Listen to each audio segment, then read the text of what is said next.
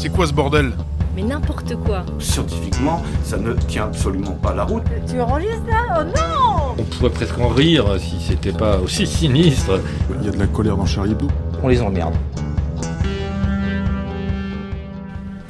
Bonjour et bienvenue, vous écoutez le bistrot de Charlie, le podcast de Charlie Hebdo.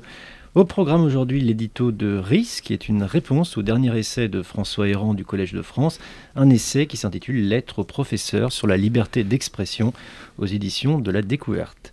On parlera ensuite du reportage de Robert McLiam Wilson. Robert, cette semaine, s'intéresse à la question de la violence chez les jeunes, et pour cela, il est allé du côté des Halles à Paris.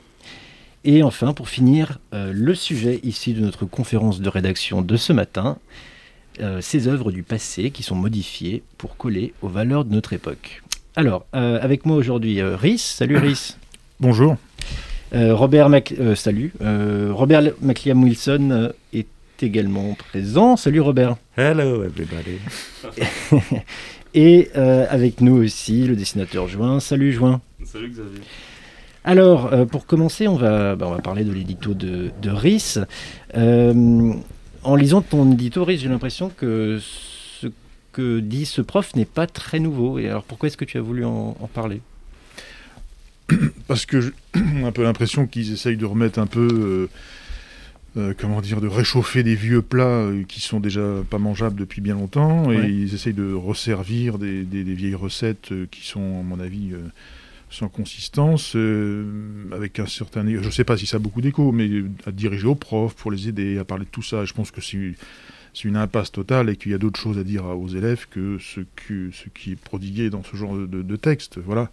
Oui, parce que justement, comme je disais à l'instant, ça s'appelle Lettre au professeur sur la liberté voilà, d'expression. Donc, qu'est-ce qu'il recommande, lui, finalement? Oui, bah, c'est des profs qui donnent des conseils aux profs. Bon, les, profs adorent faire les profs, euh, et expliquer au monde ce qu'il faut penser. Bon, c'est vrai que nous, bon, on a tous eu des profs, mais je crois que Charlie Hebdo, euh, on- n'a pas besoin qu'on nous fasse la leçon, qu'on nous explique que- quoi penser de tout ça. Euh, ces questions-là, on les a, on a été confrontés en fait très directement. Oui. Et en plus, je dirais que quand on fait un journal, on est amené à prendre des décisions, à publier des choses. On n'est pas dans le commentaire euh, euh, distancié du professeur qui surplombe et qui, qui, qui Ouais. corrige les copies à la fin du, du cours.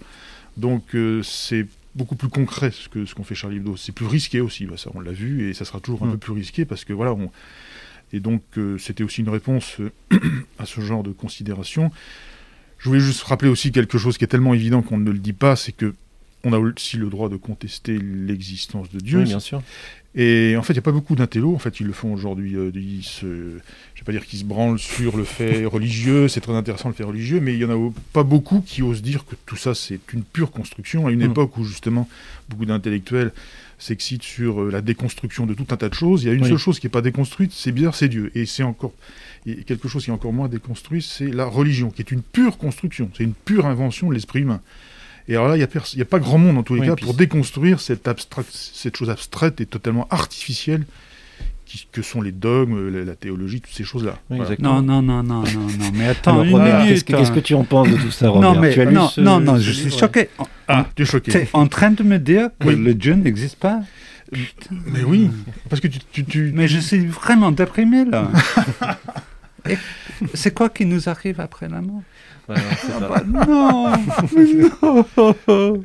C'est dur, oui, c'est parce que la religion, c'est quand même un truc qui donne des repères dans un monde où il y en a plus beaucoup. Bah, euh, je je pense que ça brouille encore plus le peu de repères qu'on a, et puis on n'a pas besoin de ça comme repère. Je, je voyais l'autre fois sur euh, une chaîne égyptienne un, un jeune athée qui, qui, qui essayait de contredire un, un- un imam, et il avait le courage de dire que ben, on peut traverser l'existence avec des valeurs Mm. humaines, et on n'a pas besoin de recourir à des, euh, une spiritualité. Enfin, on peut avoir une vie tout à fait digne et être euh, respectueux des autres, et vivre en, en harmonie avec les autres sans recourir à des, à des préceptes divins. Voilà, on n'a on n'a pas besoin de ça en fait. Bah, sauf Robert, visiblement. Il avait besoin Oui. de ça. Oui. On va voir. On va voir. Bière. Non, mais le, le- le problème avec le discours de, de ce, ce monsieur-là, c'était, en fait, il a dit ouvertement que la liberté d'expression est effectivement limitée par la liberté de croyance. Ah ben non, Ben non. bah, sûrement pas. Bah, euh, oui, alors, il, il- comment dire, il invoque la, la décision qui avait été prise en 2006 ou en 2007 par le tribunal de 2007. 7e chambre sur le procès des caricatures, mais c'est pour ça que j'ai l'édito un peu long cette semaine parce que j'ai préféré mettre des passages euh, euh, entiers de cette décision où, c'est très clair, où on dit que où, où on dit que on peut effectivement choquer des gens, heurter des gens, euh, à partir du moment où ça s'inscrit dans un débat, où ça enrichit le débat. Donc c'est vrai que quand on quand on veut émettre des idées qui, euh, qui sont censées euh, enrichir le débat, ben oui, on prend le risque de choquer, de heurter des gens, et on a le droit. Voilà, on peut le faire. Ce que précise le tribunal, c'est qu'il ne faut pas le faire gratuitement. C'est vrai qu'il ne faut pas le faire juste pour le plaisir de le faire, mais c'est ce qu'on essaye de faire toujours à Charlie Hebdo. Quand on publie quelque chose, un dessin, un texte, euh, Oui, on, le, on- voilà, euh, c'est qu'on défend quelque chose. On le fait pour 3 euros quand même. voilà. Mais, mais aussi, sa logique était complètement à côté de la plaque, parce que la mécanique de son argumentation, c'était que il fallait respecter les, les croyances des, des musulmans, des chrétiens. Mais si on fait ça, et on, on- on doit ça aux scientologues aussi. Oui. Et est-ce qu'on est au courant de- des croyances des scientologues c'est- un très bon Il y a exemple. des ovnis, Ouais, des planètes. euh, il y a Georges Moustaki, qui est, je crois, le dieu. hein. N'est-ce pas? Oui, oui, et puis le discours qui consiste à dire qu'il faut laisser un espace euh, aux religions pour respirer, ce qui, est, ce qui est quand même assez surréaliste, parce que quand on se renseigne, il y a à peu près 6 milliards Oui, de ce que croyants. dis dans ton. Ouais, c'est Ouais. nous qui aimerions avoir un petit espace pour respirer. Nous, notre espace est quand même très petit. tu vois, on revendique, on revendique, pas un grand espace, mais on, on revendique juste de vivre tranquillement et qu'on, de- en paix. Voilà. Ok. Bah, en attendant, vous pouvez trouver le, le jugement de 2007 sur le site. On a tout, je crois qu'on a tout mis sur le. On a le mis, site, oui, hein. les attendus les plus importants sur le site de Charlie Hebdo. Donc, j'invite les professeurs, avant de lire cet ouvrage qui n'est pas très enrichissant, de, de- de lire ce qui a été décidé par le tribunal. C'est très clair et c'est, c'est à mon avis, un, euh, riche d'enseignements pour, pour leurs élèves, en fait. Voilà. Ok. ça Eh marche. bah, elle va pas vite la justice. hein. En tout cas, ce jugement, vous pouvez le retrouver sur euh, la page d'accueil du site euh, charliehebdo.fr. Et voilà, maintenant on va passer au sujet suivant.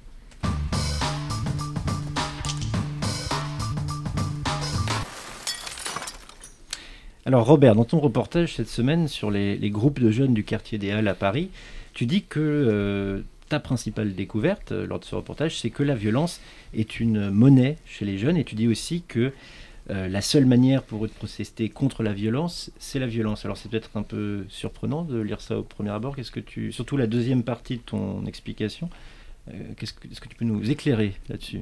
La réalité du monde des jeunes, c'est que on va au lycée ou euh, on s'amuse dans les rues, et ben si tous les gens à côté sont assez brutals ou violents, on ne peut pas euh, ben, ben, proposer les propos de Gandhi en disant Oui. bah, ben, la violence ça marche pas, il faut qu'on soit, il faut qu'on se défende quoi. Et ben tout le monde, pas- surtout les, les, les, les jeunes mecs, mais aussi les, les, c'est les nanas étaient, étaient conscientes de ça. Parce que tu as pu parler à beaucoup de, à beaucoup de, de jeunes, il me semble, et donc, euh, y compris les filles, euh, Ouais. les jeunes filles tiennent le même discours que, que les garçons, c'est ça? Ah, pour les trucs dans la rue, l'accent, là, ça aide beaucoup. hein. Les, gens, les gens veulent m'aider. Et on dit, oh, le pauvre monsieur, là, parce qu'est-ce qu'il fout, là? Que tu es le dernier touriste irlandais Non, non, qui est perdu la- dans non, mais la Paris. moitié, la moitié du temps, je dis que c'est c'est un reportage pour le New York Times. Ah, C'est pas Charlie Hebdo, quoi. Je suis pas con, hein. Ah oui, donc ça, New York Times, ça passe quand tu... Euh, Et il te demande pas de la thune quand tu dis ça. non, mais souvent, quand je dis ça à un jeune arabe, je dis, ah bah, je fais un reportage pour le New York Times. Après 10 minutes, je dis, Ouais, quand même, c'est pour Charlie Hebdo. Et on se moque de moi en disant, mais t'es nul, quoi. t'es nul et t'es lâche. Et je m'en fous. Je trouve ça assez euh, rassurant et, et classe. Ok.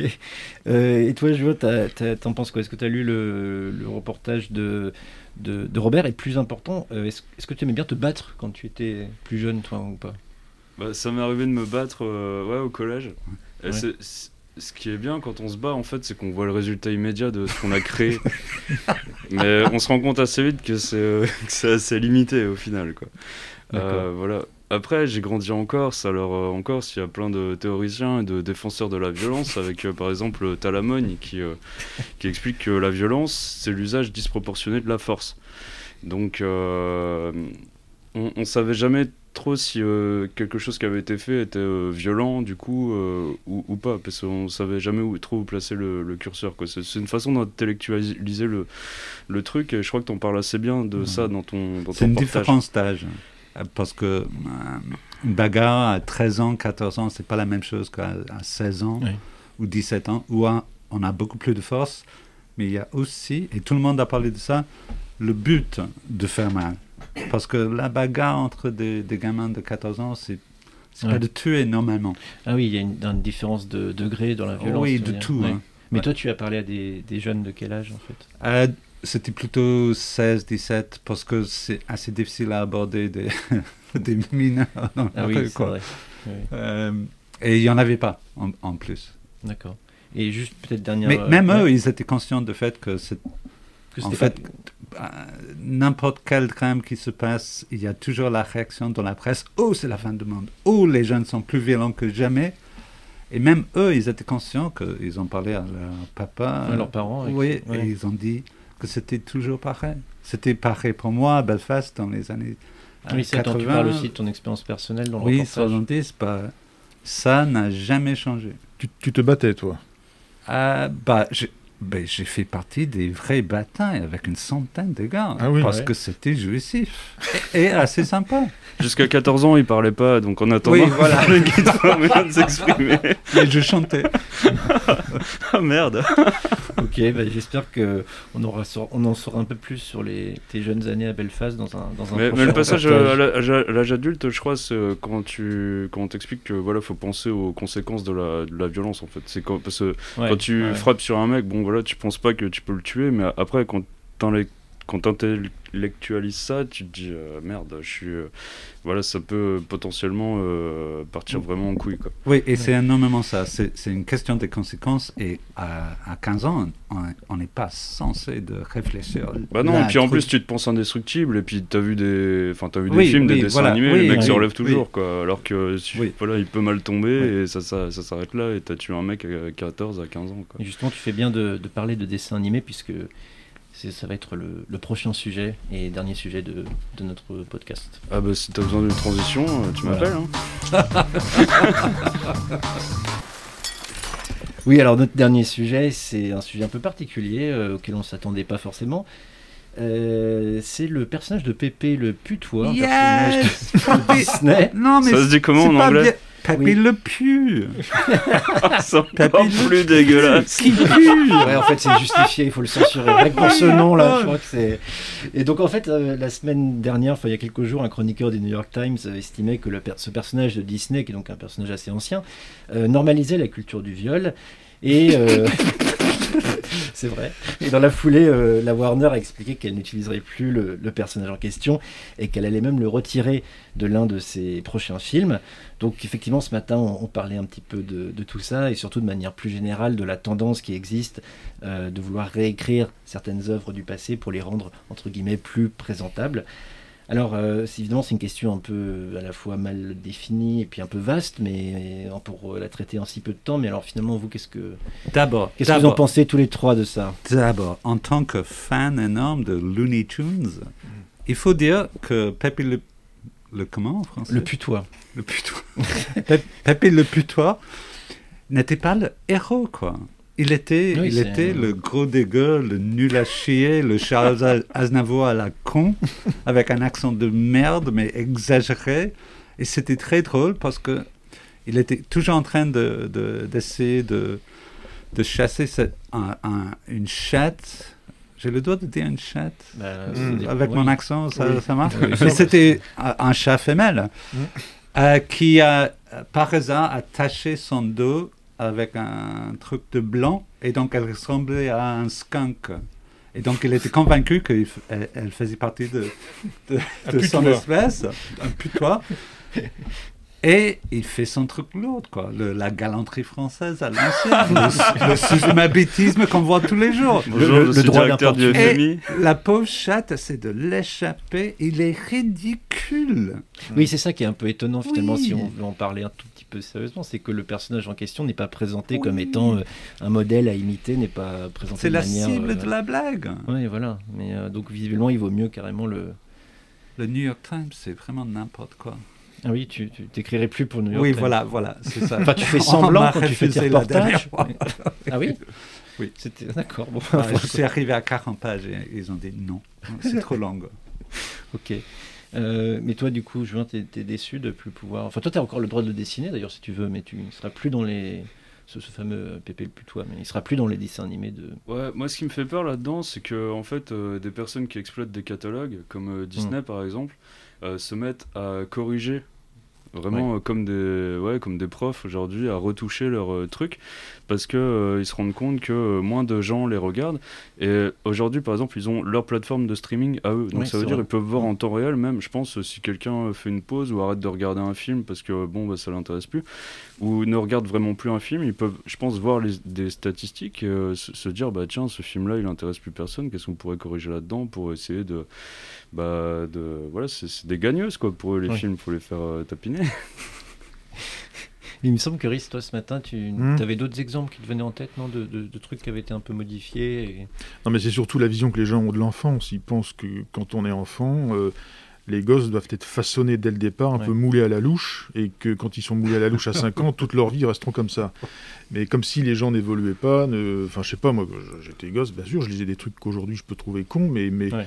mais avec le recul, je m'apercevais que, que justement, ça, c'était, pas, c'était un peu con, mais ça, ça aide aussi à forger son esprit critique. Voilà, de, de, de- comment dire, on, on grandit on aussi contre soi-même. Ouais. Plus on grandit, plus on s'aperçoit que quand on était gosse, effectivement, on, on faisait des jeux à la con. Mais c'est pas gênant, ça sert à ça aussi de faire des conneries quand on est gosse, c'est, d'être un peu plus lucide, c'est de devenir adulte aussi. Mais penser qu'un gamin de 5 ans va tout de suite être adulte à 5 ans, il va tout parfaitement comprendre, c'est, vraiment prendre les gosses pour des espèces de. pour de la pâte à modeler. C'est-à-dire qu'ils ils pensent qu'ils vont façonner des gosses parfaits dès 5 ans, mais ça, c'est des théories de, de, de régime fasciste. Dans tous les régimes ouais, fascistes, ils dressent les gosses dès, dès 4 ans, ils font défiler avec des petits tambours, parce qu'ils pensent qu'ils veulent, ils veulent en faire des, des êtres parfaits, mais ça n'existe pas. Ça existe nulle part. Donc quand on voit que des gens qui se disent progressistes raisonnent comme des théoriciens de régime fasciste, où ils disent voilà, on va façonner le gamin parfait dès, dès 5 ans, c'est terrifiant. Pour moi, c'est des, des mentalités de fachos. Voilà. Bah, tu vois, on parlait de Barbe Bleue par exemple ce Oui, matin. voilà, c'est ça, on parlait de Barbe Bleue. Euh, en disant bah, ce qu'on offre aux petites filles là-dedans, c'est seulement la possibilité de s'identifier aux femmes qui sont euh, trucidées. Et moi, quand j'étais môme, euh, je suis un mec, je m'identifiais pas à Barbe Bleue. Je Ouais, me disais, putain, c'est hein. un gros taré. oui, oui, voilà. Bah oui, Et j'ai voilà, peur. Et puis euh, je me disais, bon, bah voilà, c'est pas un exemple, euh, c'est pas un exemple à suivre.